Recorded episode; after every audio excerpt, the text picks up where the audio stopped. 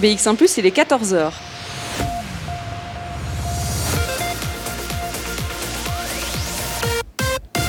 BX1 ⁇ Radio de Bruxelles. Radio de Bruxelles. Jusqu'à 16h, Charlotte Maréchal vous fait vivre Bruxelles sur BX1 ⁇ Bonjour à tous, bonjour à toutes. Nouvelle semaine de Bruxelles Vie qui commence sous un soleil euh, incroyable avec une vue plongeante sur Bruxelles puisqu'on se trouve rue Haute. Et alors on est au quatrième étage du bâtiment du CPAS de Bruxelles et je dois dire que j'étais assez impressionnée de voir qu'on a une vue jusqu'à la basilique et on voit tout Bruxelles grâce à ce soleil d'aujourd'hui. Alors euh, j'ai dit bonjour à toutes parce que oui, aujourd'hui on va parler d'un sujet un peu plus féminin même si je dois dire que ça concerne tout le monde. On va parler de Think Pink qui est la campagne nationale contre le cancer du sein en Belgique.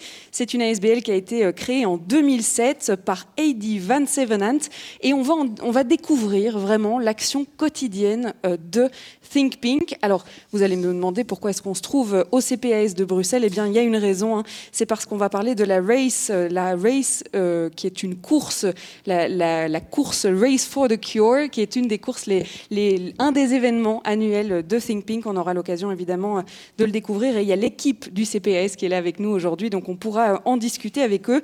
Mais je pense que d'abord, le mieux, c'est de présenter cette ASBL Think Pink avec évidemment sa directrice. Bonjour Heidi Van Sevenant. Bonjour.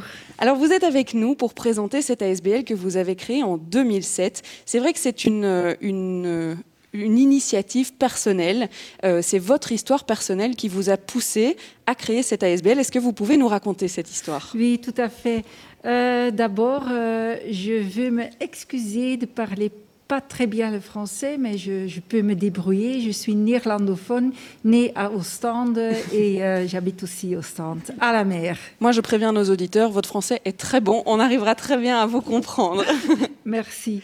Euh, donc, euh, mon histoire est commencée à 2000. le diagnose d'un cancer du thyroïde euh, avec des métastases. Donc les métastases sont euh, toujours là, euh, mais le cancer est stable. Donc ça c'est ça c'est positif.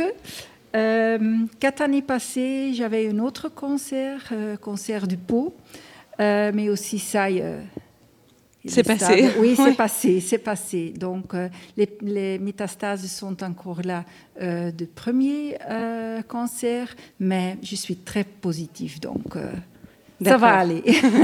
ça, c'est votre histoire personnelle qui vous a poussé en fait à, pouvoir eh bien, parler de ce cancer et de créer une ASBL pour justement pousser les femmes à aller se faire dépister.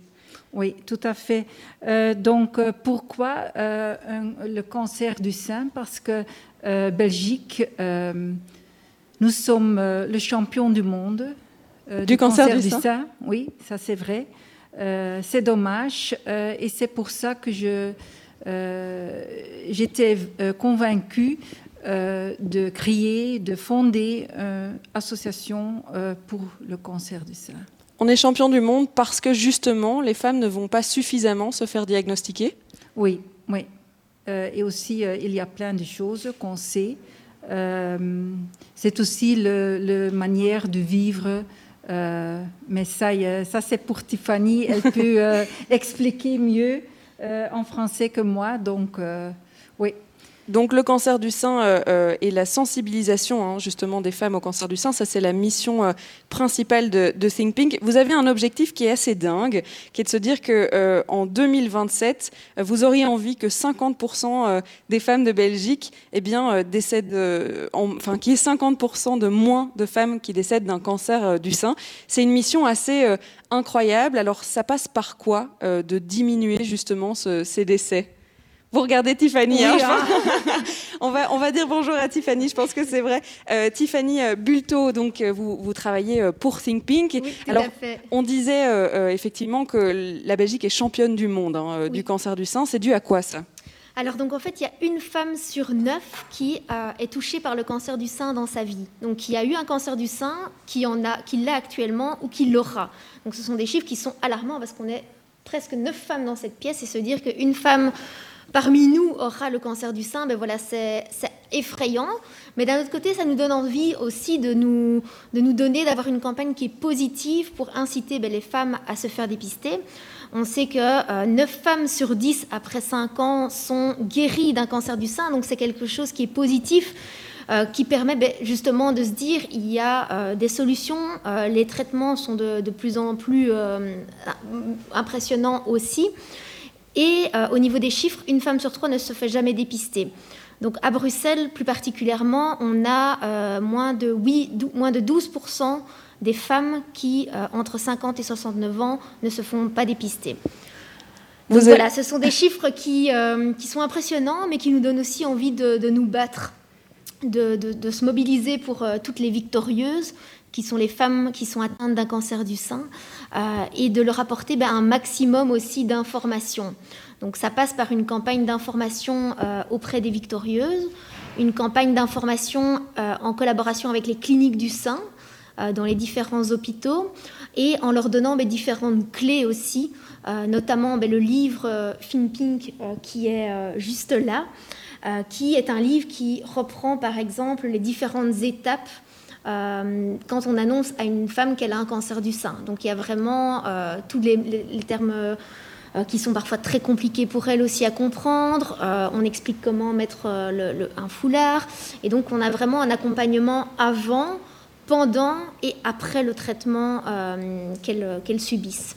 Vous avez parlé des, victorieuses. On va évidemment euh, revenir sur ce terme avec euh, ces missions hein, de Think Pink. On va donc parler euh, de votre quotidien en tant qu'ASBL, ce qui est fait au fur et à mesure de l'année. Et puis on, on découvrira aussi certains bénévoles qui sont engagés dans la cause. Et puis on découvrira aussi l'équipe du CPS. On en parlait il y a quelques instants de la Race for the Cure qui a lieu eh bien tout bientôt. Tout ça, on continue à en parler juste après Frénétique avec le titre Infrarouge. Bruxelles Vie. sur BX1 ⁇ Think Pink, c'est le nom de la campagne nationale contre le cancer du sein et c'est surtout le sujet de l'émission d'aujourd'hui. On est en direct de Bruxelles-Ville, on est en fait au CPS. Alors vous allez me dire rien à voir avec euh, Think Pink, eh bien si, vous verrez qu'il y a un lien. Alors je suis toujours avec euh, Tiffany euh, Bulto et c'est vrai qu'on a parlé juste avant des victorieuses. Alors il va falloir préciser pour nos auditeurs qui est-ce que vous appelez les victorieuses? Donc les victorieux, ce sont les personnes qui sont atteintes d'un cancer du sein. Donc qu'elles aient eu un cancer du sein, qu'elles en aient un, ou euh, ces, personnes sont appelées donc chez nous les victorieuses. Donc du coup, vous avez euh, un objectif, hein, je le disais, qui est assez fou de se dire que euh, vous voudriez diminuer de 50% le nombre de décès des femmes du cancer du sein euh, d'ici 2027. Alors c'est un objectif qui est très honorable. Alors justement, avec les victorieuses et pour les, victorieuses, qu'est-ce qui est mis en place pour pouvoir les accompagner? On parlait du livre Think Pink, ça c'est vrai que c'est l'un des aspects. Vous êtes diagnostiqué, qu'est-ce qu'on fait à partir de ce moment-là? Eh bien, il y a un guide pratique presque hein, pour pouvoir les accompagner jusqu'au bout. Qu'est-ce qui est fait aussi au quotidien par la SBL Alors donc au quotidien, on a l'accompagnement donc de ces victorieuses par le biais des cliniques du sein. On parlait tout à l'heure du livre, mais on a aussi développé une application, une application qui permet à la victorieuse ben, de d'avoir un de, pouvoir positionner toutes les questions qu'elle se pose sur le cancer du sein, euh, de se préparer au mieux en fait pour euh, son rendez-vous avec euh, avec son médecin, parce qu'on sait que c'est une période qui est très stressante. Souvent, la victorieuse a 15 questions à poser au médecin, et puis finalement avec le stress, avec l'émotion, avec euh, toutes les informations qui arrivent, elle n'a pas cette force et après, après justement cette, euh, ce rendez-vous, elle se dit ah j'aurais dû parler de ça ou de ça. Mais justement, l'application permet ben, à la victorieuse de lister toutes ces questions, d'avoir des questions-réponses aussi, des questions qui se posent déjà par d'autres victorieuses. Et donc c'est vraiment un outil pour qu'elle puisse mieux comprendre son, son traitement, mieux se positionner aussi et poser ben, les questions qui sont adéquates. Alors c'est une application qui se trouve euh, sur, euh, sur smartphone, mais on veut aussi accompagner ben, les victorieuses qui n'ont peut-être pas euh, de, téléphone euh, avec, euh, avec application. Et donc, on a un livret papier aussi qui existe. C'est le même livret que l'application, mais où la victorieuse peut laisser le, médecin dessiner aussi un petit schéma explicatif, par exemple. Alors il y a aussi euh, un, aspect très très important dans cette ASBL, c'est celui de la recherche, parce que le but est de pouvoir à la fois pousser les femmes à se faire euh, euh, diagnostiquer, donc de, se rendre chez son médecin pour être sûr que tout va bien, mais il y a aussi le fait qu'on aimerait pouvoir soigner ce cancer du sein de l'autre côté. Tout à fait. Et donc, à Finping à trois fonds de recherche qui concernent les victorieuses à différents moments aussi de leur, de leur traitement et de leur moment du cancer du sein. Donc on a le fonds SMART qui lui permet de financer la recherche scientifique. Donc Heidi pourra en, parler également, mais donc on est en, contact avec les hôpitaux universitaires. Il y a des études qui sont menées ben, pour justement avoir notre slogan ne laisser aucune chance au cancer du sein. Et à côté de ça, on a deux autres fonds. Euh, on a le fonds Sherioker, qui est peu connu, euh, mais qui permet d'apporter une petite attention à la victorieuse. Donc si un membre de sa famille voit que la victorieuse est dans une période un peu plus creuse, qu'elle n'a pas le moral, que c'est une période qui est compliquée pour elle, ils font appel à nous et nous, on, les accompagne, on leur envoie une petite attention qui va du bouquet de fleurs au, euh, à une nuit d'hôtel dans ou euh, dans un petit euh, panier cadeau euh, reprenant des, produits de soins. Voilà, on essaie vraiment de leur donner le sourire, de leur envoyer un maximum d'ondes positives, notamment via ce, fonds. Alors il y a une, campagne aussi que peut-être nos auditrices ou auditeurs connaissent, c'est celle de la coupe d'éclat. c'est vrai qu'on voit de temps en temps le logo hein, de Think Pink, ce, ruban rose sur la vitrine des coiffeurs, et, on se dit, mais tiens, mais comment est-ce que je peux aider cette ASBL avec mes cheveux? Alors ça, c'est tout à fait euh, différent, c'est que là, je vais moi-même euh, faire le don de mes cheveux. Euh, et, ça, se passe comment pour vous, du coup? En quoi est-ce que ça vous aide? Voilà. Et donc, en fait, c'est vrai que je parlais de trois fonds. Je parlais du fonds Smart, du fonds Sherioker. Le troisième est le fonds Coupe d'éclat. Et donc, il concerne deux types de personnes aussi. On a toutes les femmes qui veulent donner leurs cheveux pour soutenir la lutte contre le cancer du sein. Alors concrètement, soit elles vont chez leur coiffeur euh, traditionnel, elles commandent sur notre site internet une enveloppe qui est déjà préaffranchie, elles ne doivent même pas financer euh, l'envoi de leurs cheveux, soit elles vont chez un coiffeur ambassadeur FinPing. Elles nous envoient les cheveux, 30 cm, donc nous on réceptionne tous les cheveux. Il faut en moyenne entre 8 et 10 dons de cheveux pour euh, faire une perruque. Donc c'est énorme. Donc euh, on, nous dit toujours est-ce que vous avez encore besoin de cheveux? Ben oui, parce que euh, les demandes sont, nombreuses. Donc nous on revend euh, ces cheveux à un perruquier. Et grâce au rachat de ces cheveux, nous, on peut aider toutes les victorieuses qui ont des difficultés financières à hauteur de 200 euros supplémentaires de la mutualité avant même l'achat de leur perruque. Donc c'est 200 euros qui sont très importants parce que ben, parfois il y a des femmes qui n'ont pas les moyens non plus financiers, à savoir qu'une perruque la moins chère coûte entre 450 et 500 euros pour des cheveux qui ne sont pas naturels, qui sont synthétiques. Et donc voilà, il y a 180 euros qui, sont remboursés par la mutualité, mais si on apporte 200 euros supplémentaires, c'est quelque chose qui justement permet aussi à la victorieuse de se sentir bien dans sa peau, de retrouver ce côté euh, féminin. Et euh, on a un petit peu le, slogan de se dire, toutes les femmes doivent pouvoir avoir accès justement euh, à ça, quels que soient les, moyens financiers.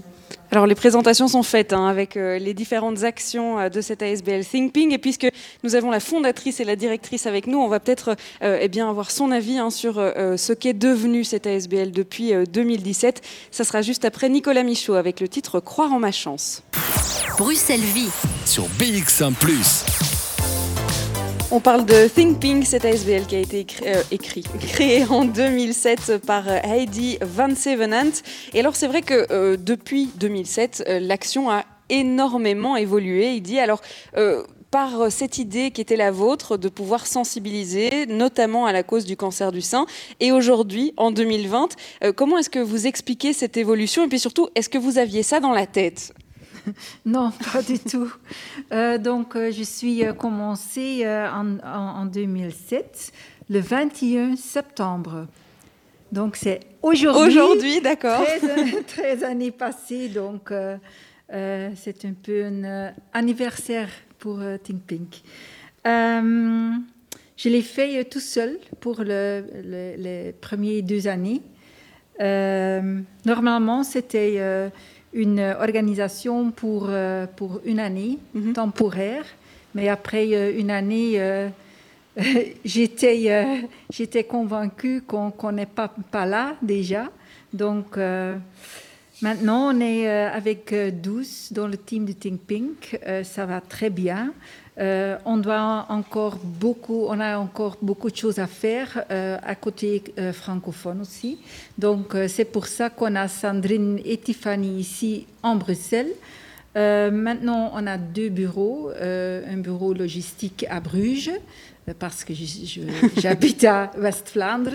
et puis, on a notre bureau à Bruxelles, à Anderlecht. On a une team qui... qui, qui ah, comment je, oui, ah, c'est une team fantastique avec toutes les jeunes, jeunes filles, les jeunes femmes. C'est euh, une qui team... sont très très positifs et ça c'est important. C'est exclusivement féminin ou bien il y a quand même des hommes chez vous? on a, on a un homme. D'accord. Ah, deux, deux, deux. deux hommes, d'accord. Oui, oui, oui. C'est vrai que les auditrices qui nous écoutent euh, se sentent peut-être euh, euh, plus concernées par cette émission que les auditeurs, et pourtant, c'est aussi important de sensibiliser les hommes qui sont des pères, des maris, des amoureux, et qui peuvent eux aussi peut-être aider ces femmes à se faire diagnostiquer. Oui, oui, oui, tout à fait. C'est aussi important. C'est vraiment important de encourager les femmes pour se dépister. Puisque vous, quand, euh, quand, votre cancer a été euh, diagnostiqué, euh, une ASBL comme ThinkPing n'existait pas. Vous pensez qu'aujourd'hui, les femmes qui se font diagnostiquer grâce à cette ASBL se sentent plus suivies, entourées, peut-être moins seules par rapport à ce diagnostic? Oui, bah, il y a deux choses. Il y a la chose aussi de sensibiliser. Donc en Flandre, c'est fait par le gouvernement. Euh, côté francophone, malheureusement pas. Donc euh, l'année passée, on a décidé de faire quelque chose pour la Wallonie, pour les femmes euh, qui habitent là, pour leur sensibiliser de faire le dépistage entre 50 et 69 ans parce que c'est vraiment important. Donc c'est pour ça qu'on a fait les euh, le campagne avec les Schtroumpfettes. Oui, c'est vrai que c'est assez nouveau, hein, cette campagne avec euh, Schtroumpfettes. Euh, de l'année passée. C'est ça. Donc maintenant, c'est la deuxième année euh, qu'on fait, mais c'est tout à fait financé par Think Pink. OK. on ne demande pas les, les subsides. Donc ça, c'est aussi important et c'est pour ça qu'on doit euh, faire les actions, les événements, etc., euh, pour euh, récolter des fonds. Alors vous verrez évidemment que les actions et les événements, elles ont été chamboulées par le coronavirus. Comme eh bien, toute ASBL, vous avez dû vous réinventer. Jusqu'à 16h, Charlotte Maréchal vous fait vivre Bruxelles sur BX1 ⁇ Canta querida, vous aviez Lisa dans les oreilles en ce lundi, première émission de la semaine Bruxelles Vie. Et on parle cancer du sang, on parle sensibilisation, on parle surtout euh, Think Pink. Alors on parlait de la cure for the non, the race for the cure, on va y arriver avec ce nom. Il est temps de présenter euh, cet événement avec euh, Tiffany Bulto. Alors, c'est quoi cette course? Comment est-ce qu'elle a été créée? Puis surtout, qu'est-ce qu'elle représente pour la SBL voilà, donc c'est vrai que la Race for the Cure, c'est le plus grand événement sportif de lutte contre le cancer du sein. Donc, elle mobilise euh, en Belgique, euh, par exemple l'année passée, passée, plus ou moins 25 000 participants. Donc, traditionnellement, l'événement est organisé dans euh, trois grandes villes belges. Donc, on a Anvers, Namur et Bruxelles justement. Charleroi devait accueillir sa première édition euh, cette année et il s'agit d'un événement qui est euh, où l'attention est portée essentiellement sur les victorieux, sur ces personnes qui sont atteintes d'un cancer du sein, où elles sont nos chouchous. Donc pendant une journée, elles sont nos chouchous. Elles ont une zone VIP où elles se font masser, elles, sont, elles se font maquiller, se font faire les ongles par exemple. Et elles sont euh, accompagnées en fait par euh, tous les sympathisants et toutes les personnes qui sont, souhaitent montrer leur mobilisation pour la lutte contre le cancer du sein. Donc les victorieuses portent un, t-shirt rose, les sympathisants tous un t-shirt blanc, on le verra avec l'équipe euh, du CPS de, Bruxelles. Ils sont d'ailleurs déjà juste à côté de nous. Hein. Voilà, et concrètement, ben, c'est une marche de 3 km ou une course de 5 km. Alors, coronavirus oblige. On, sait, euh, on a dû s'adapter euh, et donc on a fait une version qui est totalement différente aussi cette année. Donc une version à distance. Euh, on a remarqué que ben voilà, les gens voulaient quand même se mobiliser, même si on ne pouvait pas avoir d'événements physiques, parce qu'on ne voulait prendre aucun risque non plus pour la sécurité de tous les participants. Et donc on a fait une version à distance où les gens vont aller marcher ou courir près de chez eux, dans leur quartier, dans leur coin, avec leur bulle ou alors avec euh, euh, leurs proches, leur entourage, leurs collègues, mais avec euh, le respect des règles qui sont en vigueur liées au coronavirus aussi. Donc l'idée, on ne prend aucun risque mais on se mobilise. Donc on a déjà à l'heure actuelle plus de 7000 participants. Donc c'est énorme, puisqu'au niveau européen, on a déjà 23 000 participants. Donc ça, je ne l'ai pas dit, mais on a une organisation avec FinPink Europe euh, et 36 euh, autres organisations de bienfaisance euh, en matière de cancer du sein de 32 pays différents.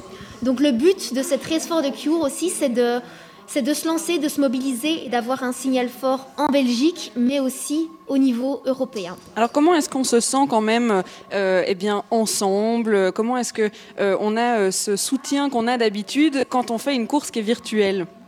Mais donc c'est vrai que les gens vont courir ou marcher avec leur bulle, avec leurs proches, donc selon euh, des, plus petits groupes aussi. Mais on a toute une plateforme interactive qui s'est développée. C'est-à-dire que euh, les gens ben, vont partager leurs photos avec le hashtag RFTC 2020, donc Race Cure 2020. Ils vont partager leurs vidéos. Et nous, on va pouvoir ben, connecter toutes ces personnes-là en les rassemblant. Alors on sait aussi que si par exemple une personne euh, veut aller marcher ou courir dans son coin, mais ne sait pas où aller, ben, sur le site des inscriptions de la plateforme, il y a une carte aussi où on retrouve ben, les gens près de chez nous. Si je vois par exemple qu'à Braine-l'Alleud ou à Bruxelles ou à Woluwe-Saint-Pierre, je veux rentrer dans une équipe, j'envoie un petit message, je clique sur le bouton rejoindre cette équipe. Un message est automatiquement envoyé au capitaine d'équipe et donc on peut mettre aussi des personnes en lien. Alors, puisqu'on parle d'équipe, c'est vrai que le but, c'est aussi euh, de pouvoir se réunir autour de cette cause et euh, d'initier ses collègues, ses amis, sa famille autour euh, de la lutte contre le cancer du sein. C'est exactement ce qui s'est passé ici au CPS de Bruxelles et c'est bien pour ça donc que nous sommes ici aujourd'hui. On est donc au quatrième étage hein, du bureau, enfin des bâtiments du CPS de Bruxelles, là où une team de 50 personnes est en train de se créer. alors cette année, c'est à distance. On en parlera directement avec eux pour comprendre comment ça va s'organiser, puis surtout euh, pourquoi ils se sont inscrits et pourquoi le CPS euh, avait envie de participer à cette cause. Bruxelles Vie. Sur BX1 ⁇ 14h35, on est toujours ensemble en direct du CPS de Bruxelles et on parle de la Race for the Cure, cette course qui est organisée par euh, l'ASBL Think Pink pour notamment eh bien, euh, euh, pousser les gens à aller se faire diagnostiquer, mais aussi pour récolter des fonds euh, eh bien, pour trouver une cure, comme le dit la course, pour le cancer du sein. Alors, j'ai Nancy qui est à côté de moi. Bonjour Nancy. Bonjour. Nancy, vous étiez, en fait, le CPS de Bruxelles participe depuis l'année passée. L'année passée. Et vous étiez au début de ce projet, de cette, idée, de cette idée de se dire, mais pourquoi pas créer une team qui va courir dans cette course-là et qui, du coup, on peut bah, en parler à nos collègues au CPS. Alors, Comment est-ce qu'on a réagi autour de vous quand on a lancé l'idée de se dire tiens, on va, on va participer entre collègues? Ben, les gens ils ont été assez positifs, ils se sont inscrits. Il y a eu quand même 87 personnes qui se sont inscrites. Et euh, comme c'était la première fois, j'étais étonnée d'ailleurs pour ça. Et voilà quoi. Alors c'était une, édition un peu particulière par rapport à, cette année, puisque l'année passée, le coronavirus n'était pas encore parmi nous. Alors ça veut dire que c'était un événement, euh, on, l'a dit, avec des milliers de personnes, une ambiance bien particulière. Comment ça s'est passé? Mais il faisait un peu pluvieux, mais bon, au début, il pleuvait un petit peu, mais ça a été. L'après-midi, il y a eu du soleil, il y avait pas mal de monde, je trouvais. Mais évidemment, euh, chez nous, au CPAS, il y a eu moins d'inscrits parce que, bon, au départ, c'était prévu euh, le 29 septembre. Mais comme ça a été reporté dû à la météo, donc on n'a plus fait ça au, Bois de la Cambre, on a fait ça au cinquantenaire. Et donc, euh, voilà, il y avait, les gens ne, sont, ne sont pas tous venus. Mais bon, il y a quand même une, certaine partie qui, est, qui est venue. Alors comment ça se passe quand on vient courir en team euh, Je vois déjà que vous avez vos beaux t-shirts. Alors tout le monde a son t-shirt. Et puis euh, quoi On se lance, euh, on court tous ensemble, on court séparés. Comment ça se passe? Mais normalement, on court ensemble. Hein. On va sur la ligne de départ et on court ensemble. Voilà. Il y a des gens aussi qui marchent, bien sûr. Mais voilà. Mais on est toujours ensemble quand on se soutient. J'aime bien, j'aime bien d'organiser un événement comme ça parce que ça permet de rapprocher les gens du, de notre CPAS et, et d'autres personnes et de soutenir aussi les gens qui ont le cancer, parce qu'il ne faut pas oublier ça. Et elle était comment l'atmosphère? Est-ce qu'on a ressenti justement euh, cette solidarité, le fait que tout le monde était là pour la même cause? Oui, oui, oui. oui. Oui, ça oui. J'ai Christophe euh, à côté de vous qui s'occupe de l'organisation euh, de la course de cette année, Christophe Van Kutsem. Alors euh, c'est tout un boulot hein, parce que effectivement c'est pas la même course, chacun doit le faire de son côté. La team CPAS reste ensemble. Alors comment ça va se passer? Ben, nous, on a fait le choix de, de, laisser justement le choix à nos participants d'organiser la course comme et quand ils veulent. Donc, on n'a n'organise pas en fait de, départ commun, ni différé, ni quoi que ce soit. On a vraiment dit, ben, inscrivez-vous, on s'occupe de l'inscription, euh, on commande le t-shirt, on vous le fait suivre, et après vous vous organisez du 25 au 27, vous allez courir où vous voulez, quand vous voulez, avec qui vous voulez. Et en fait, euh, les équipes se font naturellement. Euh, comme avec Aurélie qui est ici à côté de moi et qui, crée sa, propre équipe avec ses collègues. Et donc les petits groupes au sein du CPS euh, se forment un peu, euh, un peu naturellement, mais il y a aussi des gens qui vont courir avec leur famille ou avec leurs enfants ou, avec d'autres proches qui se sont inscrits par ailleurs. Donc l'idée, c'est vraiment euh, que chacun fasse sa course, parce que justement, il y a des circonstances qui sont un peu compliquées cette année avec le Covid. donc les gens ont peut-être moins envie de se regrouper aussi, même pour, euh, pour des bonnes causes comme, comme euh, Think Pink. Mais euh, voilà, le fait de laisser la possibilité aux gens de courir un peu à leur convenance, de marcher à leur convenance, c'est aussi voilà, leur laisser plus de liberté justement pour pouvoir participer et un peu diminuer ces contraintes liées au Covid. Alors malgré les circonstances, il y a quand même 50 personnes du CPS qui vont courir pour la cause. Oui, c'est ça, c'est un peu moins que l'an dernier. après 57, ça reste un, un bon chiffre à notre niveau. Euh, c'est très chouette parce qu'il y a autant des directeurs que, euh, que des gens plus de terrain. Euh, et, voilà, c'est bien de se dire que le temps d'un événement, ben, tout le monde est un peu au même niveau, qu'on oublie les grades et qu'on se retrouve tous unis pour une seule cause.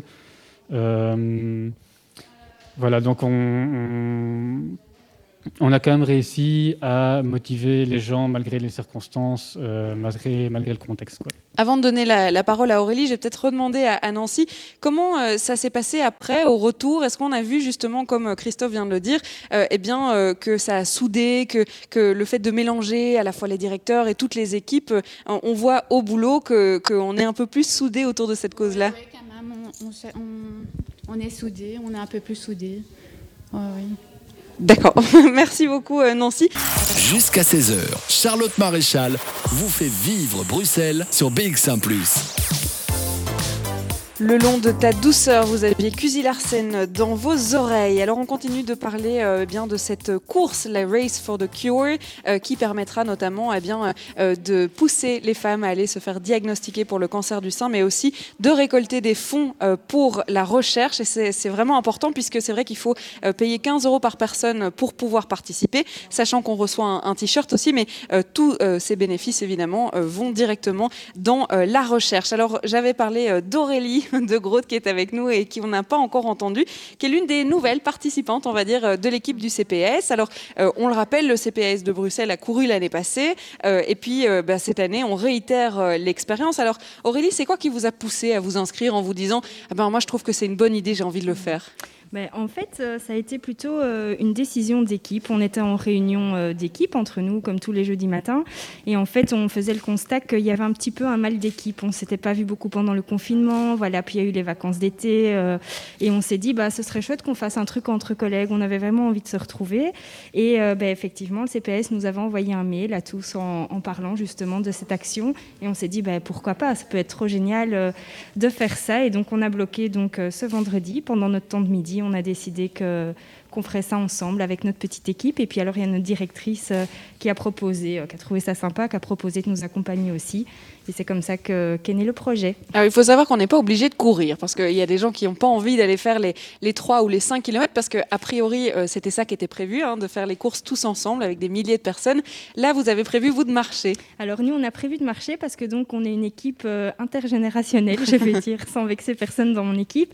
Mais c'est vrai que, voilà, on s'était dit que marcher, c'était sympa. Puis marcher, ça permet aussi de, communiquer peut-être plus que si on faisait une petite course. Et donc nous, on a décidé effectivement de, de faire une petite marche.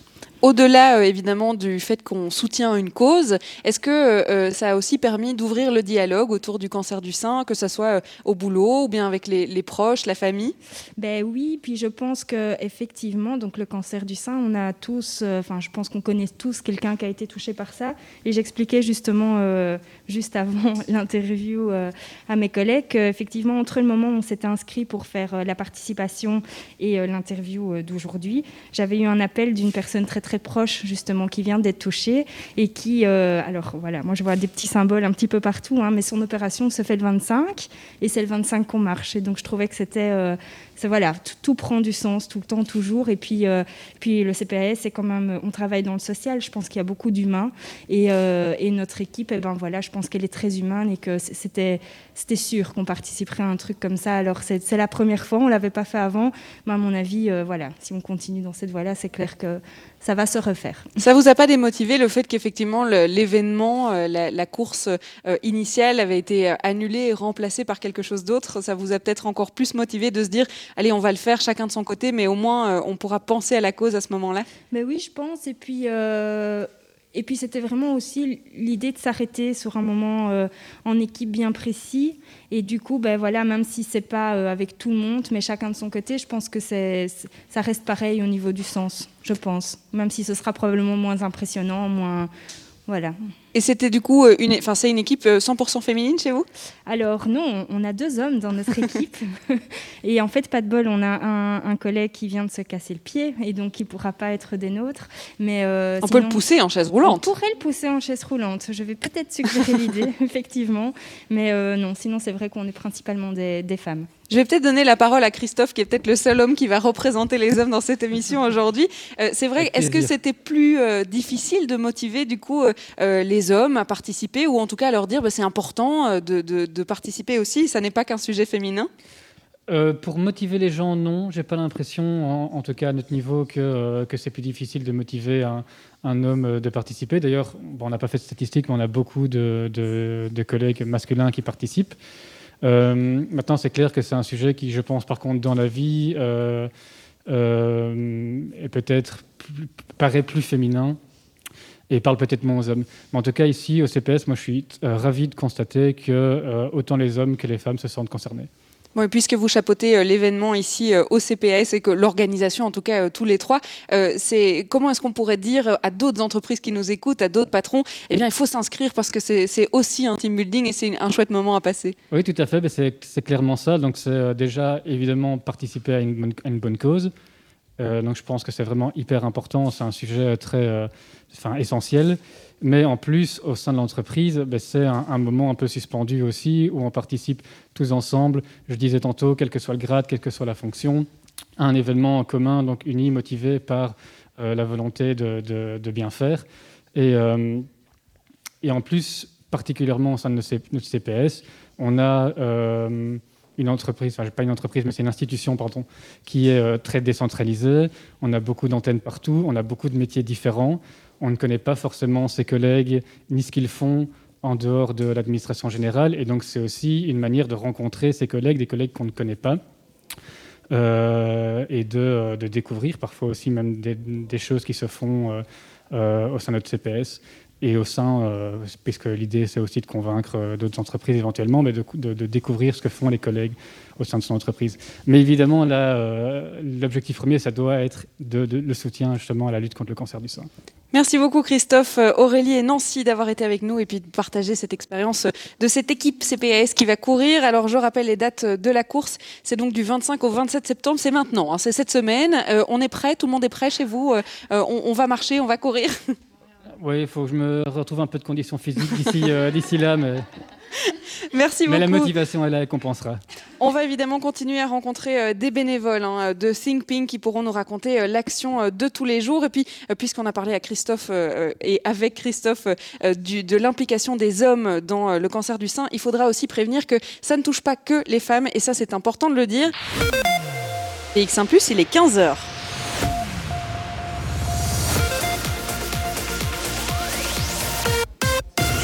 BX1 ⁇ Radio de Bruxelles.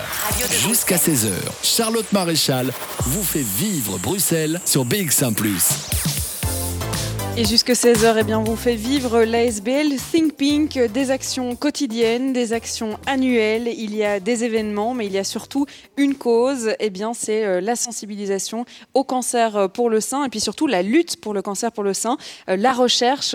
On en parle depuis 14 heures déjà. On a rencontré eh bien, des participants à, la Race for the Cure qui se passe cette semaine. C'est pour ça qu'on était ici en direct du CPS. On a rencontré certaines personnes de la team du CPS qui va courir du 25 au 20 27 septembre. Il est temps à présent de parler de l'action eh bien, quotidienne, annuelle, tout au long de l'année. Que fait Think Pink eh bien, Je pense que euh, le mieux pour en parler, ce sont des bénévoles qui sont sur le terrain. Alors j'accueille Monique et Monica, toutes les deux bénévoles, une dans toute la Belgique, l'autre euh, à Bruxelles. Je vais peut-être euh, d'abord donner la parole à, Monique, je vais même lui donner le micro si elle le veut bien. vous venez de me dire, juste avant de prendre l'antenne, moi c'est vrai que j'ai un parcours un peu atypique parce que Think Pink, je suis bénévole, certes. Euh, j'aide euh, à l'organisation, en tout cas, je suis présente sur les événements euh, de Think Pink, mais j'ai moi-même été l'une des victorieuses, comme ils les appellent, donc quelqu'un qui a eu le cancer du sein. Oui, c'est bien ça. Oui. Alors, comment est arrivé votre parcours? Est-ce que vous connaissez Think Pink avant votre cancer du sein? Est-ce que vous êtes justement arrivé dans la SBL après cette expérience-là? Oui, ben voilà, je l'ai connu Think Pink justement après mon cancer. Donc là, j'ai entendu parler de Think Pink, et je me suis dit, tiens, je me suis tellement battue pour ce cancer, c'était l'occasion de, de me remettre un petit peu en question et de me dire, tiens, je vais aider les autres. Et ça me faisait du bien aussi, puisque je me suis dit, tiens, c'est pour une bonne cause. Donc euh, le fait de devenir bénévole, ça m'a vraiment fait un, bien fou. Et alors, euh, je me suis vraiment donné à fond. Je vais partout en Belgique, je me déplace avec le train s'il faut. Si je me lève à 5 heures au matin, je me lève à 5 heures au matin. Et pour moi, c'était très important. Très important parce que j'étais en même temps à l'écoute d'autres personnes et je pouvais à ce moment-là parler avec ces personnes et leur parler de mon vécu. Et à ce moment-là, ça peut aussi les soutenir. Et quand je vais parfois des personnes pleurer et repartir le sourire, je me dis, ben voilà, j'ai fait quelque chose de bien encore euh, en aidant telle ou telle personne. Et pour moi, ça fait beaucoup parce que Simping, c'est une vraie famille et euh, ça me permet vraiment de, d'être mieux dans ma peau. Et voilà, j'aide les autres et ça me fait vraiment du bien. J'ai eu un bon retour aussi, puisque grâce au fonds que les personnes peuvent verser à Singping, j'ai pu bénéficier euh, euh, de, trois jours à Ostende, qui est dans, une villa, la Villa Royale, pour me ressourcer. Et ça m'a fait un bien fou. Donc c'est une, sacrée récompense, je ne m'y attendais pas. Et voilà, et ça, c'est bien parce que d'autres peuvent vivre la même chose. Et c'est vrai qu'à ce moment-là, les dons sont importants pour que plus de monde puisse bénéficier justement de, de cette bonne chose. C'est vrai que l'une des missions hein, de la SBL, c'est l'accompagnement. On, le disait avec le livre, euh, qui permet à partir du moment où on reçoit le diagnostic de comprendre quelles sont les étapes qu'on va traverser et puis savoir aussi qu'on n'est pas tout seul. Vous le disiez, euh, ce qui aide, c'est peut-être de raconter des gens qui sont passés par là et qui peuvent nous expliquer que euh, on va y arriver, il faut se battre et, et que on, va peut-être comprendre un peu mieux par quelle phase on va passer. Alors vous, en tant que, que patiente, du coup, en premier lieu, c'était important de peut-être comprendre qu'on n'était pas tout seul et, de comprendre que euh, voilà, d'autres personnes ont vécu cette situation avant vous? Oui, oui c'était très important parce que quand j'ai vu comme j'ai pu me battre, puisque je, j'avais quand même pas mal euh, de choses que je pouvais raconter aux autres parce que c'est vrai que j'ai eu un cancer du sein, mais les deux en même temps. Il était triple négatif, donc euh, c'était encore un cancer un peu plus particulier avec lequel je n'ai pas d'hormonothérapie. Donc il y en a peu qui, qui ont ce cancer-là et elles étaient peut-être très contentes de pouvoir avoir plus d'éléments, puisque c'est un cancer qui ne donne pas de longue échéance à la vie. Moi, j'ai réussi à passer toutes ces, échéances-là. En plus, j'avais, j'ai, su que j'étais porteuse du gène BRCA, qui est le gène du cancer héréditaire. Donc là, euh, j'ai dû me faire enlever les trompes, les ovaires. Donc toutes celles qui passent par là, ben, elles doivent se tracasser. Donc je me dis, tiens, c'est un élément en plus que je peux leur raconter. Bruxelles Vie. Sur BX1 ⁇ les aléas du direct ont fait que vous nous avez perdus puisque nous sommes en direct non pas du studio de BX1+, mais bien euh, du CPS de Bruxelles ici avec euh, l'association Think Pink. Alors on est euh, toujours accompagné de Monica et Monique et on parlait eh bien de l'action de tous les jours hein, de l'ASBL Think Pink. On parlait surtout du fait que les hommes pouvaient aussi être atteints du cancer du sein. On oublie parfois que les hommes aussi sont concernés.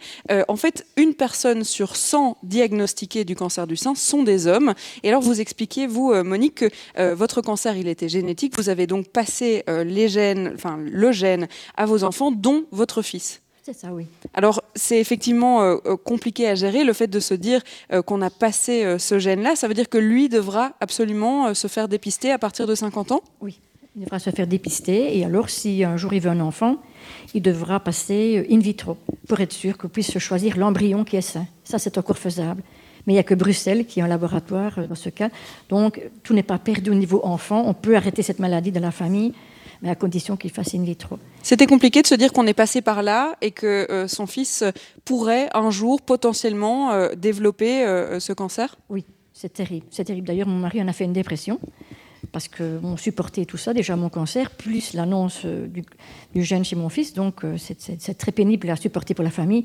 Et quand on a été appelé chez le généticien qui a annoncé la nouvelle, voir son fils pleurer, euh, c'était le plus dur que j'aurais pu avoir. Pour moi, ça, ne s'oublie pas. Je n'arrive pas à, passer ça. Et quand je le vois, je repense toujours aux pleurs qu'il a eu. Il pleurait en silence avec de gros sanglots. Et ça, c'est très, très pénible.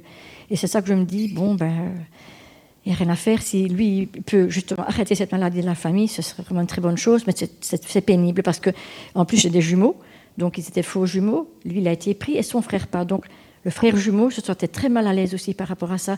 Lui, il n'avait pas le gène, mais il ne pouvait pas éclater sa joie. Et lui, maintenant, il a deux enfants. Ben voilà, c'est terrible. Je vois mon autre fils sans enfants. Et voilà, c'est quelque chose qui est très dur, très dur à gérer. Est-ce que c'est dur aussi parce qu'on n'en parle pas beaucoup euh, du fait qu'il y a déjà euh, ce gène euh, et, donc cette situation familiale qui est compliquée, mais en plus que les hommes soient touchés aussi? Oui, oui. Voilà, on pensait aussi au départ qu'il n'y avait que les filles, mais bon, les hommes sont touchés aussi et qu'eux ne peuvent pas faire de prévention comme les femmes. C'est ça aussi, être, être bénévole au sein de ThinkPink, pouvoir en parler autour de soi le plus possible. Le plus possible. Et étant donné que moi j'ai eu euh, pas mal de choses qui se sont passées, je veux dire, et que je représente un petit peu tous les petits problèmes qu'on pourrait rencontrer, je, suis apte à pouvoir en parler, je veux dire, à, toute personne qui en a besoin. Et ça, ça fait du bien en tout cas d'en parler. Et je vois qu'il y en a qui sont très contents d'ailleurs de pouvoir en parler et de voir que je m'en sors aussi, et que les années passent et qu'on arrive quand même à quelque chose à s'en sortir. Il faut avoir un but, il faut vraiment, euh, il faut vraiment tout repenser à l'avenir. Et je suis, moi, euh, pleine d'entrain pour rester le plus possible et d'aider le plus possible tout le monde. Voilà. Et vous le disiez, Monique, parfois vous pouvez prendre le train à 5 h du matin, enfin pas le train, mais en tout cas vous levez à 5 h du matin pour aller euh, partout, pour pouvoir en parler, pour euh, être sur le terrain avec Think Pink. Euh, c'est vrai qu'on peut être bénévole hein, au jour le jour dans cette ASBL. On va peut-être donner le micro à, Monica qui est juste à côté de vous. on reviendra avec vous, hein, évidemment, Monique. Mais Monica, vous êtes bénévole à Bruxelles. Donc lors des années précédentes, vous avez fait la course Race for the Cure. vous êtes étudiante. Alors comment vous avez décidé d'être justement bénévole pour cette ASBL précise euh, en fait, euh, j'ai décidé d'être bénévole pour Think Pink euh, l'année passée, car c'est toujours une cause qui m'a toujours sensibilisée depuis des années. Mais c'est aussi parce que j'ai eu un cas dans ma famille proche. Donc je voulais vraiment m'impliquer au jour le jour. Et donc j'ai contacté simplement via le site internet de Think Pink, à l'onglet bénévole. Donc tout le monde peut le faire. Et euh, j'ai été appelée pour, euh, pour participer au Yoga Day sur un stand informatif. Donc c'est passé toute la journée, expliquer aux gens euh, qui est Think Pink, qu'est-ce qu'on fait. Et après, je me suis occupée de la Race for the Cure de l'année passée et j'ai eu la chance de m'occuper de la tente des Victorieuses, où j'ai fait d'énormes rencontres et également des jeunes qui avaient mon âge, donc qui avaient la vingtaine et qui étaient, qui étaient touchés par le cancer du sein. Donc en fait, c'est un peu arrivé aussi un âge assez précoce. Et donc à l'heure actuelle, euh, euh, moi je, fais des, donc je participe à tous les événements sur Bruxelles. Euh, dans les stands informatifs, je colle les, affiches dans mon université, là où je travaille, donc dans les stands sportifs, pour vraiment sensibiliser les gens à, participer aux événements ou à faire des dons ou autres. Et je suis un peu la porte-parole du cancer du sein, un peu là où je vais, parce que j'ai un petit bijou euh, Think Pink euh, sur moi toute la journée, tout le temps. Et donc, à chaque fois, on me pose la question mais qu'est-ce que vous avez autour du cou? Et donc, c'est aussi le moment, euh, la petite minute ou la petite demi-heure qui est Think Pink un peu tous les jours, en fait. C'est surtout ça, peut-être, le fait d'être bénévole, c'est d'en parler le plus possible et d'essayer de pousser les gens à à la fois aller se faire diagnostiquer, en parler autour de soi, et puis aussi peut-être faire un don, justement, pour pouvoir lutter contre ce cancer-là. Exactement. L'année passée, j'ai eu la chance, du coup, de. Enfin, j'ai fait la campagne de sensibilisation du coup, grâce aux affiches euh, dans mon université. Et il y a une équipe de, de deux années, donc il y a en fait il y a communication dans mon université et assistante sociale qui ont décidé de faire un groupe et d'aller courir donc à la Race for the Cure. Donc c'était vraiment assez chouette de voir l'impact de quelques affiches et de voilà d'en parler sur le temps de midi à quelques copines et puis enfin quand on vient me poser des questions, je suis toujours là, je suis là pour vous répondre. Donc euh, voilà. C'est vrai que Monique a partagé euh, son histoire avec nous, puisqu'elle était victorieuse avant d'être euh, bénévole. Il y a d'autres histoires qui vous ont touché dans les rencontres que vous avez pu faire lors d'événements ou bien même de, campagnes de sensibilisation? Oui, l'année passée, enfin, c'était un peu. Enfin, moi, c'était très très émouvant parce que la personne qui est décédée de ma famille, c'était assez récent, donc c'était pas triste, je mais d'un côté rassurant de, revoir des, femmes qui sont victorieuses. Et, euh, oui, enfin après aussi, c'était vraiment gérer euh, ce flux d'émotions et de bonheur et de, et de, de pas pleurer, de, rester vraiment, euh, on sourit toute la journée parce qu'on est là pour leur faire du bien.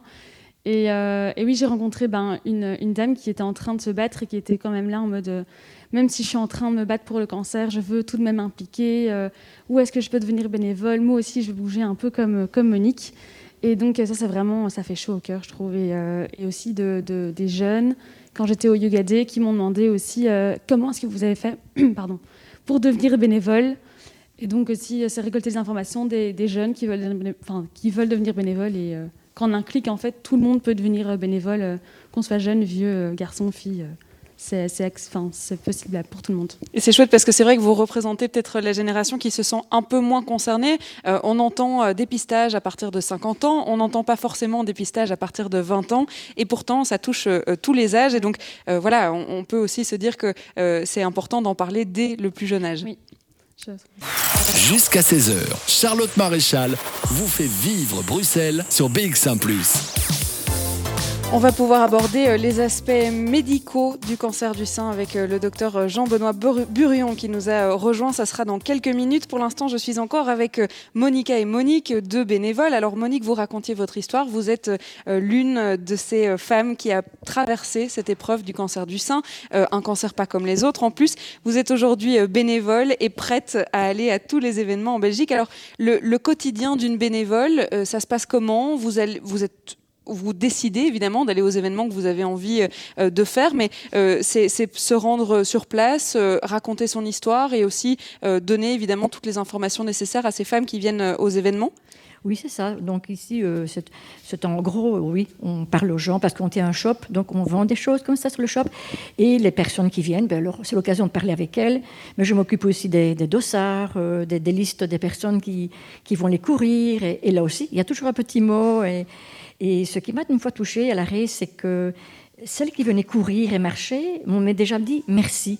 Merci de faire ça. Elle me remerciait en fait parce que j'étais là comme bénévole, mais qu'en même temps, on fait ça pour le cancer. Et là, on voit toujours que tout le monde est de bonne humeur, on vous sourit, on voit que les gens viennent pour une bonne cause et que c'est vraiment bon enfant. Et ces merci font du bien quand on est bénévole, parce qu'on voit qu'on est un peu reconnu comme bénévole et que c'est un merci à tout ce qu'on peut faire pour les autres. Et c'est vrai que, voilà, en tant que bénévole, c'est vrai qu'on peut être sollicité à beaucoup de choses. C'est vrai, donc la liste ou les dossards, euh, vendre au shop. Et aussi, quand c'est la race, euh, monter les stands, euh, faire les décorations, et puis défaire tout. Donc, Je vois Monica qui fait à côté, oui, oui, oui, on a fait ça. Et ça, c'est vrai que ça prend du temps aussi. Et, là, j'adore aussi, parce que j'essaye, par exemple, à la race d'arranger des petits coins cocooning là, pour euh, accueillir toutes les victorieuses qui vont venir se faire masser, etc. Donc, on essaye de faire tout ce possible pour que ce soit beau, avec des fleurs. Et, et que tout soit beau. Et alors, quand tout le monde dit que oh, c'est joli, alors ça fait plaisir parce qu'on s'est vraiment mis coréam pour euh, décorer. Et, même les rencontres sont enrichissantes. Et ça m'a souvent aussi donné l'alarme à l'œil quand je vois certaines personnes qui viennent, et je, vois bien qu'elles sont en, plein cancer parce qu'elles ont leur petit fichu. Donc je comprends tout de suite qu'elles sont en plein dedans. Et quand je les vois pleurer, il faut que je me retienne, sinon je vais pleurer aussi. Et je me dis, sois forte, il faut plutôt les soutenir et voilà, parle-leur. Et, et voilà, c'est vrai que voilà, bénévole, c'est vraiment polyvalent. On fait de tout et ça, on a un très bon retour. Moi, je suis très heureuse. Vous qui êtes passé par là, c'est important euh, d'être entouré par sa famille, ses amis, et puis les bénévoles aussi, hein, tout au long euh, de, ce, de ce parcours. Oui, c'est vrai. Ça, l'entourage, il est important parce que, bon, c'est vrai que le conjoint souffre aussi. Et c'est vrai qu'ils nous entourent, mais ils souffrent, et on doit y penser aussi, ça, que le conjoint souffre beaucoup. Mais c'est vrai qu'un petit mot des amis, euh, ça fait du bien. Oui, ça, franchement, quand on est soutenu, on va de l'avant et, ça fait vraiment du bien. Oui. Merci beaucoup euh, Monique pour ce partage et puis merci Monica aussi euh, euh, d'assister et d'être bénévole tout au long de l'année. Alors je vais redonner le micro à Heidi Van Sevenant parce que vous êtes donc la fondatrice de la SBL en 2007 et on en a parlé pendant l'une des musiques et je pense que c'est important de le partager avec nos auditeurs. On parlait il y a quelques instants de l'entourage. C'est très important de pouvoir dire à sa maman il faut aller se faire dépister parce que parfois ça a plus d'impact que, que, que quand c'est nous-mêmes Oui, oui, euh, tout à fait. Quand mon mari euh, euh, me demande de, de, me faire dépister, je, je, dis oui, oui, demain. Mais quand mes enfants demandent, ça c'est une autre chose. On le fait. Oui. Donc c'est très fort, c'est plus fort. c'est important que les, les, les, enfants sont le... le déclencheur, oui. le des moments de, de, de, dire euh, fais, fais, fais le dépistage. C'est vraiment important, oui. Vous disiez la plupart des, des femmes euh, qui ne se font pas dépister, c'est celles qui, euh, comme vous, ont un agenda à n'en plus finir. Oui, Il faut réussir à caler ce rendez-vous dans son agenda. Oui, et aussi les, les indépendants aussi, parce que les femmes, ils ont, ils ont beaucoup de travail et ils pensent, bah, je, je, vais le faire demain ou je vais le faire euh, euh, en, six mois, que c'est, quand, c'est plus tranquille, mais il faut le faire. Hein. Il faut le faire, c'est le mot. Il faut le faire, absolument. Bruxelles Vie. Sur BX1 ⁇ et vous aviez le morceau, euh, le morceau Sky d'Elia Rose dans les oreilles il y a euh, quelques instants. Alors on disait qu'on allait accueillir euh, le docteur Jean-Benoît Burion. Il faut préciser que le docteur Jean-Benoît Burion n'est pas oncologue, mais bien médecin généraliste et spécialisé notamment dans la prévention et le scanning, si on peut dire ça comme ça, du cancer du sein. Alors moi j'avais une première question. C'est vrai qu'on entend un peu partout dans les campagnes, que ce soit par Think Pink ou même de manière générale, qu'il faut faire dépister de 50 à 69 ans. Alors, euh, pourquoi est-ce qu'on a décidé, entre 50 et 69 ans, qu'il était plus important d'aller se faire dépister? Alors ça, c'est une, décision de gestionnaires des pouvoirs publics qui veulent investir leur, leur, budget correctement. Et donc, le programme de dépistage gratuit qui est proposé à la, à la population effectivement, s'adresse effectivement aux dames de 50 à 69 ans, parce que c'est la tranche d'âge où se concentre le plus grand nombre de cas. Entre 50 et 69 ans, 60% euh, des cancers euh, euh, arrivent à, cet âge-là. 80% des cancers sont au-dessus de 50 ans. Donc, c'est pour les raisons pour lesquelles on a concentré ce projet de dépistage sur cette tranche d'âge. Donc c'est vrai que vous, vous travaillez pour Bruprév, hein, si je le dis bien, Bruxelles Prévention, qui est donc ce programme où on peut aller se faire dépister de manière gratuite. Donc c'est remboursé par la mutuelle, il faut quand même le préciser. Euh, allez-y, oui, je, vous vois réagir. C'est même mieux que ça, c'est tout à fait gratuit. Donc il n'y a pas les, dames qui se qui se présentent au dépistage ne doivent absolument pas euh, payer. Le système, c'est que euh, toutes les deux ans, les Bruxelloises reçoivent un courrier d'invitation à ce dépistage avec la liste des centres de dépistage qui sont accrédités par Brupref et elles peuvent téléphoner au centre de leur choix pour prendre un rendez-vous. Et on leur donne un rendez-vous. Et là, qu'est-ce qui se passe? Eh bien, euh, on leur fait une, mammographie, c'est-à-dire un, cliché radiographique de chaque sein, deux incidences. Donc, ça fait quatre clichés en tout. Et voilà, c'est terminé. Ça s'arrête là. Bon, ça pince un petit peu. Ça dépend très fort des dames, mais euh, euh, c'est pas vraiment douloureux. Et euh, ensuite, ces clichés, donc les, dames ensuite rentrent chez elles. Les clichés sont lus par euh, un premier radiologue dans le centre même et sont envoyés à Bruprev où ils sont lus une deuxième fois par sécurité. Et à partir de ces deux lectures, on, établit un, protocole qui dit les clichés sont normaux ou il y a quelque chose qu'il faut approfondir, il faut faire d'autres examens. Mhm. Et ce résultat arrive à peu près euh, deux semaines après la prise des clichés chez le médecin que la femme a renseigné et à son adresse personnelle. Ça veut dire qu'il faut y aller tous les ans au dépistage? C'est tous les deux ans. Tous les ans, ça ne sert à rien et ça comporterait un risque d'irradiation inutile. Donc tous les deux ans, c'est suffisant quand on n'a pas de risque particulier. Mhm. Les risques particuliers, on en parlait avec euh, Monique, c'est notamment euh, ce gène hein, qui est transmis euh, par la maman, la grand-mère. En tout cas, le fait qu'il y ait un historique dans la famille, ça c'est très important de le surveiller. Absolument. Donc un certain nombre de, dames, de personnes, parce que les, les hommes aussi, ont une mutation qu'on appelle BRCA1 ou BRCA2. Enfin, il y en a, d'autres qui augmentent considérablement leur risque de développer un cancer du sein au cours de, leur vie. Donc les, personnes qui, ont, sont porteuses de, ce, de, ce, de, cette mutation ont 60 à 80 de, de, malchance de développer un cancer. Donc ces personnes-là, il faut les suivre. Et en général, on les suit tous les six mois. Hein. on, fait un, on, va, on fait un cliché tous les six mois. De la même manière, les personnes qui ne sont pas porteurs euh, de, ce, de, ce, euh, de, cette mutation, mais qui dans leur famille ont un ou deux cas au premier ou deuxième degré, ces personnes-là aussi méritent une attention un peu plus soutenue que les personnes qui n'ont pas ces risques.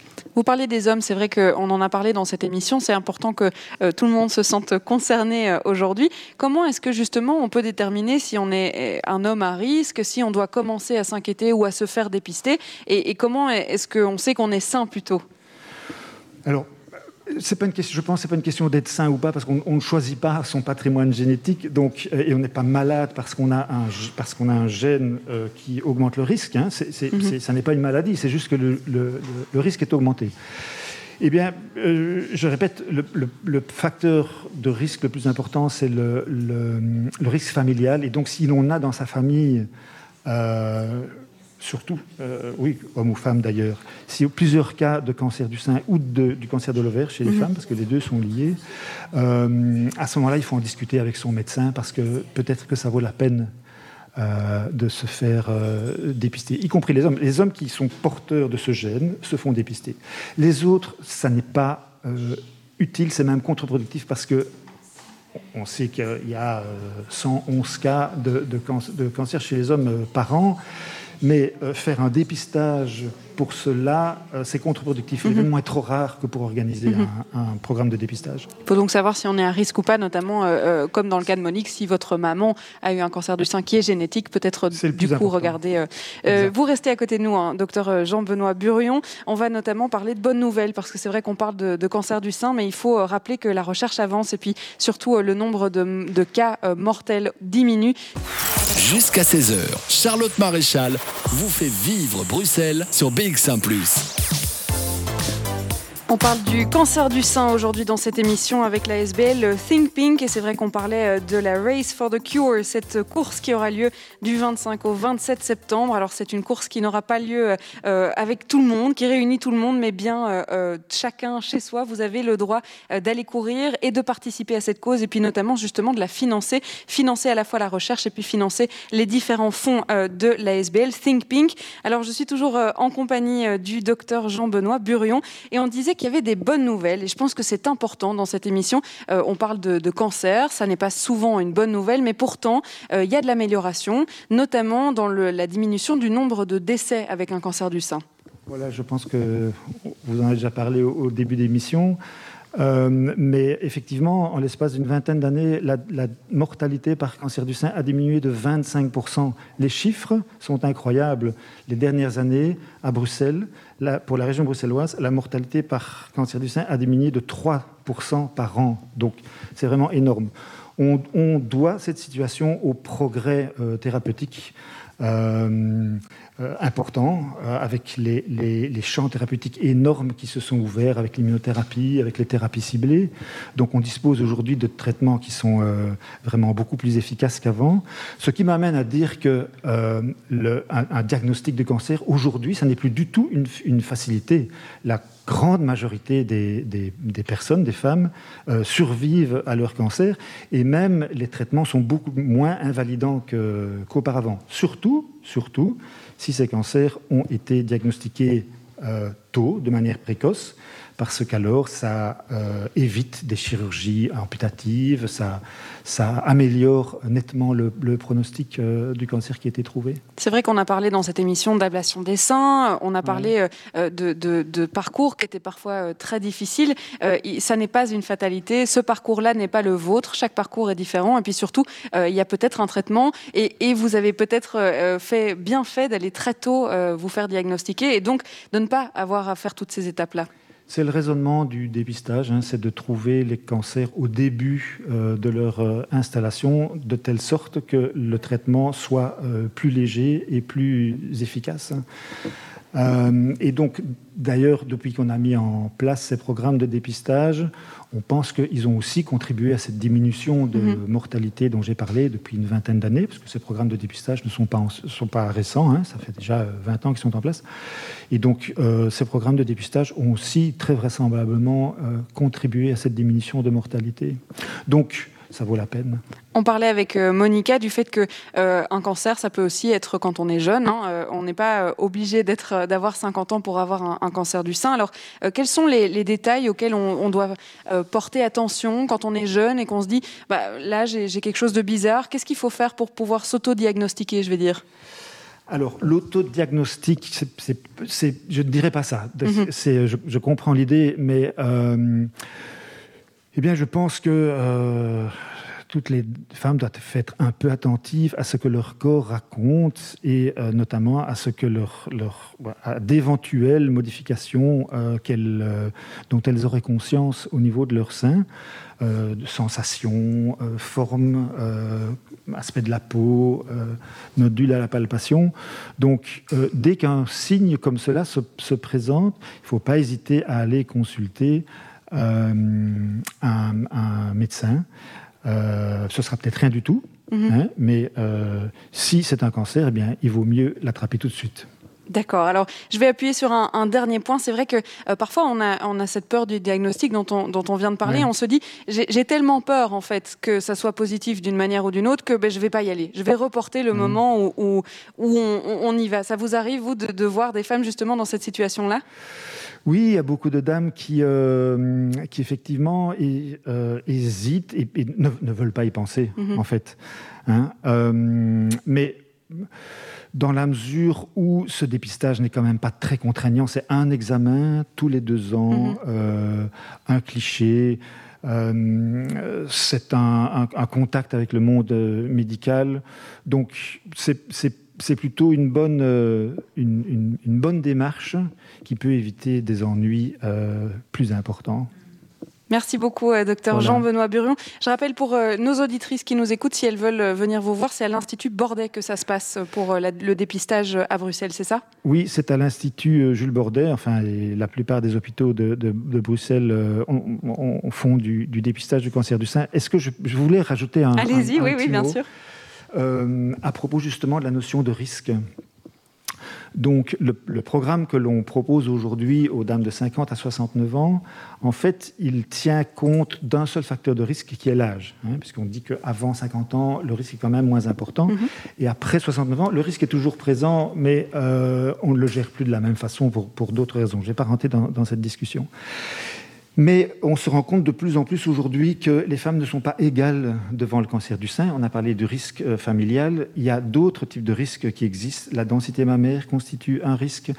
Et en dehors des mutations qu'on a évoquées, le terrain génétique est aussi un risque. Et ça, on commence à pouvoir mhm. euh, lire cela et euh, même à prédire ce risque. Et donc, actuellement, euh, il y a une, grosse étude européenne à laquelle la Belgique euh, participe et que euh, Bordet coordonne d'ailleurs pour la Belgique, qui s'appelle MyPeps, en mhm. anglais My Personal Breast Screening, mon, dépistage personnel, individuel, et qui teste un dépistage en fonction du niveau de risque de la personne.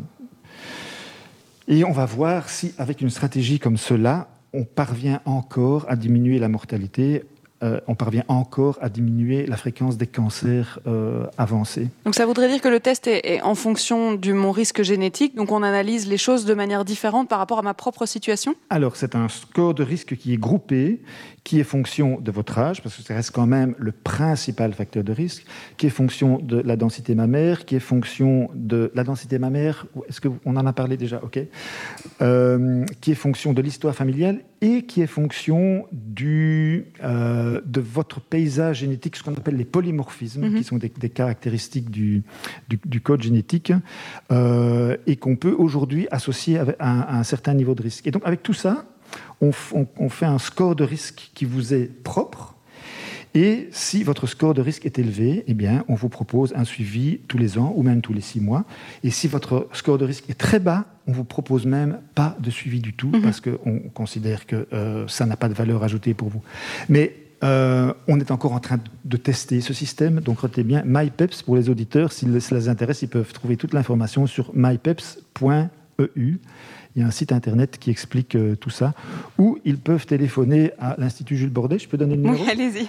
02 541 30 53. Et je rappelle évidemment que pour les femmes qui se font dépister euh, une fois tous les deux ans, c'est bien gratuit, vous n'avez rien à débourser. Il faut prendre rendez-vous pour éviter euh, toute problématique euh, un petit peu trop tard et donc prendre les choses bien à l'avance. Merci beaucoup, docteur Jean-Benoît Burion. Alors, on va revenir avec Tiffany, notamment pour parler du mois d'octobre rose. Ce sera dans quelques instants. Bruxelles Vie sur BX1 ⁇ 15h54, Bruxelles Vie touche à sa fin déjà. On parle du cancer du sein, on parle surtout de Think Pink, cette campagne nationale euh, pour la lutte contre le cancer du sein. Euh, j'ai récupéré euh, Tiffany Bulto avec moi pour parler justement de cette course hein, à laquelle vous pouvez encore participer. Vous pouvez vous inscrire jusqu'au 27 septembre.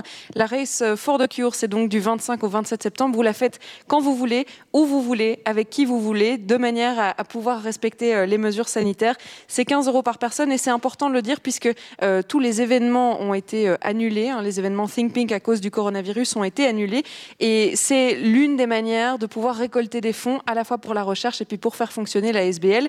Alors, je vous vois euh, ici autour de moi avec vos beaux masques, Tiffany. Il y a ça aussi, c'est que on peut acheter des masques pour pouvoir participer à cette campagne Think Pink. Oui, tout à fait. Donc, c'est vrai que Habituellement, ben, on, organise des événements vélo, marche, euh, bike, etc., qui ont tous été annulés euh, en raison de la crise euh, liée au coronavirus.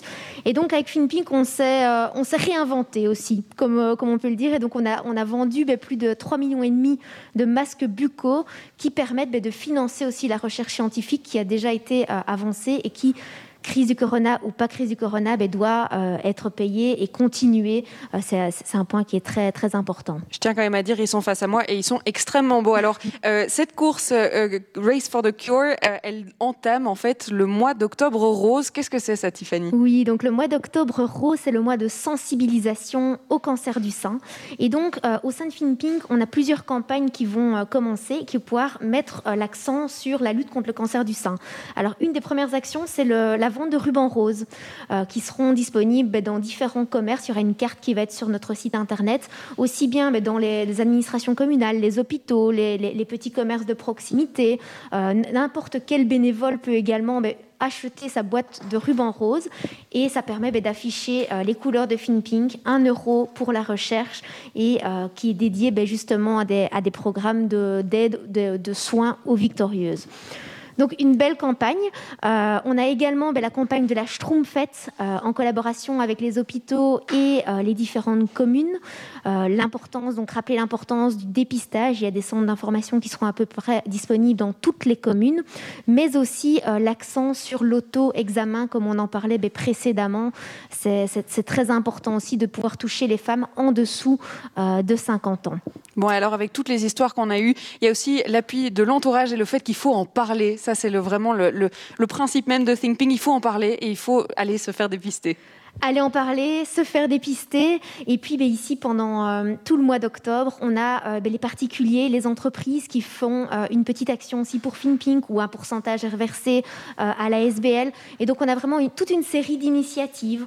On a justement, on en parlait tout à l'heure, des villes bruxelloises qui vont devenir villes roses. Donc Uccle, par exemple, qui va mettre en place toute une série d'événements et de, de sensibilisation. Il y aura des éclairages communaux, etc. Plein de choses qui se préparent pour le mois d'octobre. Nous, on est ravis. N'hésitez pas à nous contacter si vous avez une idée. On est toujours là pour épauler aussi les différentes euh, demandes et surtout soutenir bah, la lutte contre le cancer du sein. Merci beaucoup Tiffany pour euh, cette fin d'émission avec vous et merci à tous nos invités d'avoir été là. Euh, merci à Besnik Niki qui est en studio pour la fin de cette émission puisqu'il est 15h58. Il est déjà l'heure de se dire au revoir. On se retrouve demain 14h-16h, même chose qu'aujourd'hui. Merci à tous et à demain.